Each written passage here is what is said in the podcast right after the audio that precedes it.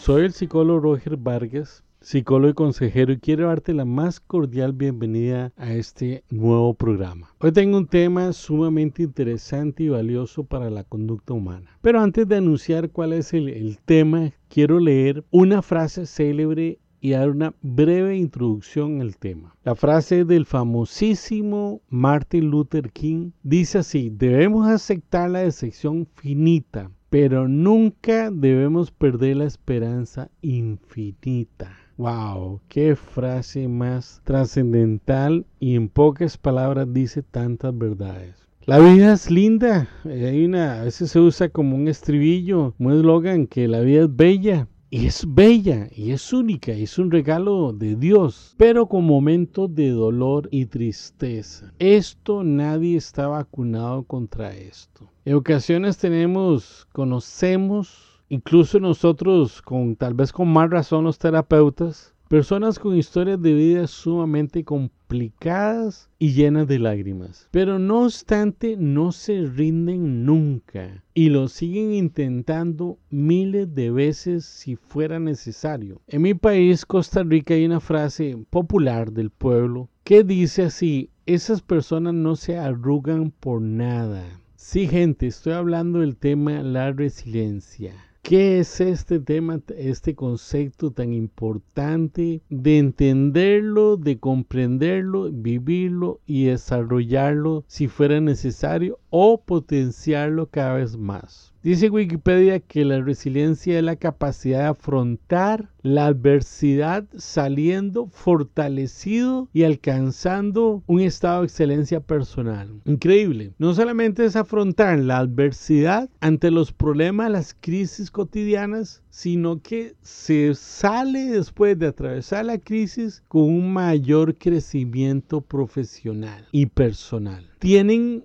estas personas que han desarrollado la resiliencia, un mayor equilibrio emocional frente a las situaciones de estrés, provocando mejor presión, soportando, perdón, la mejor presión de esos problemas, de esas crisis. Esto les permite desarrollar toda una sensación de control frente a los acontecimientos y mayor capacidad para afrontar retos, dice el Instituto Español de Resiliencia sale más fuerte del momento difícil, encuentra propósitos, madura, adquiere fortaleza, aprende y se desarrolla toda una determinación en estas personas con resiliencia. ¿Qué es la resiliencia? Bueno, ya mencioné lo que Wikipedia señala, que es enfrentar la adversidad y sacar de esas situaciones difíciles, complicadas de la vida, dolorosas, un mayor nivel de madurez y un desarrollo personal. Es un tema que proviene de la ingeniería civil que tiene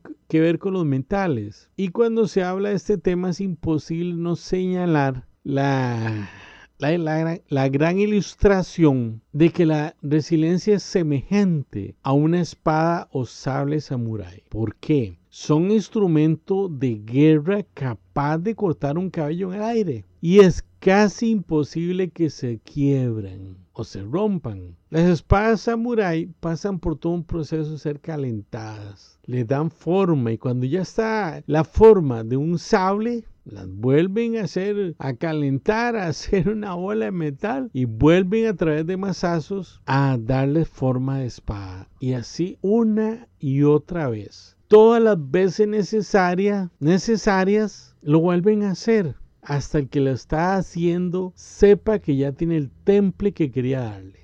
Que ya tiene ese punto ideal para que jamás se rompa ni se quiebra. O sea, casi imposible. Viene a ser una obra casi perfecta, pero que ha sido sometida al fuego. Vean de una vez la ilustración y la aplicación a nuestras vidas personales es sometida al fuego y al mazo. Pero el producto final es, eh, de, este, de este complicado proceso es una gran ganancia. El que posee resiliencia enfrenta el fuego, los mazazos, los martillazos, los golpes. No retrocede ni se da por derrotado. Quiero traer este, a este tema dos personajes históricos que nos ilustran de una forma impresionante. El primero es la historia de Víctor Frank, psiquiatra, neurólogo y psicoanalista austriaco. Algunos lo señalan como un psicólogo existencial que inventó la corriente psicológica llamada logoterapia. Rescato una frase célebre de este gran personaje increíble y personalmente lo admiro. Dice Víctor Frank,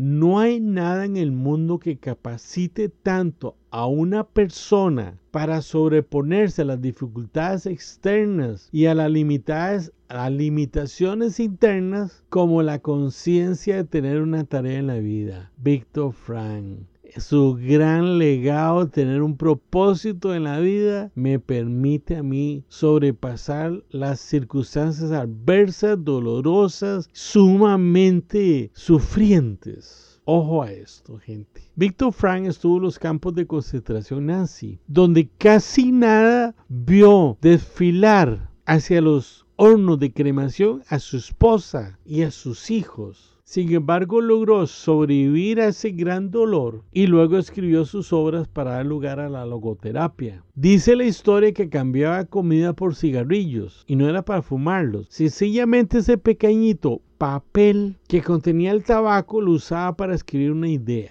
y debajo de su colchón, dice la historia, iba acumulando los papelitos. Cuando salió de ese campo de concentración, selló todos sus papelitos y empezó a escribir sus obras sobre la logoterapia. Increíble, increíble. Esta persona nos, ilustra cómo hay gente, seres humanos que después de tiempos complicados, adversos, dolorosos, producen cosas maravillosas, porque sabía que tenía una tarea en la vida, Victor Frank, un propósito, un sentido de la vida. Y, son consecuencias maravillosas que trascienden a los tiempos. Sigo con el segundo personaje que admiro y que me ilustra mucho este tema de la resiliencia y es el gran apóstol Pablo de la Biblia, un héroe de la fe. Es el autor de mayor producción literaria del Nuevo Testamento. Escribe, de los 27 libros, escribe 13 epístolas. Y él, mismo dice sobre él, a manera casi como un currículum. Pero oigan qué currículum más, más sufriente. Voy, voy a ser muy concreto por cuestiones de tiempo, pero dice, tres veces he sido golpeado con varas. Una vez fui apedreado tres veces. Una vez fui apedreado y tres veces naufragué. He pasado una noche y un día en lo profundo. Creo que se refiere a la cárcel de Filipos. Esto lo puede encontrar usted en el capítulo 11 de la segunda epístola a los Corintios. Es otro ser humano que tuvo una resiliencia increíble, increíble. Se convierte después de Jesucristo en el gran personaje del Nuevo Testamento. Es impresionante. Es un hombre que sufrió, pero que tenía una resiliencia fuertísima. Llega a ser quizás, para mi concepto personal, el gran, el mayor de todos los apóstoles, escribiendo esos 13, esas 13 epístolas que ya señalé. Y ojo a esto, para dejar este personaje y seguir desarrollando el tema. Incluso tres de sus epístolas de sus cartas más importantes fueron escritas desde la cárcel. Oigan, desde la cárcel romana escribe Efesios, Filipenses y Filemón. ¡Wow! ¿Quién va a querer escribir en una cárcel? Más en una cárcel romana, que no eran así como tan de lujo, que no tenían Netflix ni nada de eso. Era algo adverso. Te quiero dar las gracias por haber participado en este programa y recordarte que que te vuelvas a conectar con el siguiente programa, que es un tema de mucha edificación personal y uno de los temas sobre la vida que son importantes. Ya sabes, me puedes localizar al correo psicología gmail.com y si bien vives en otro país o, o, en mi país pero lejos, si quieres una, una consulta virtual, una, a través de una videollamada, me puedes localizar y nos ponemos de acuerdo. Dios te bendiga, gracias por estar conmigo en este programa y chao.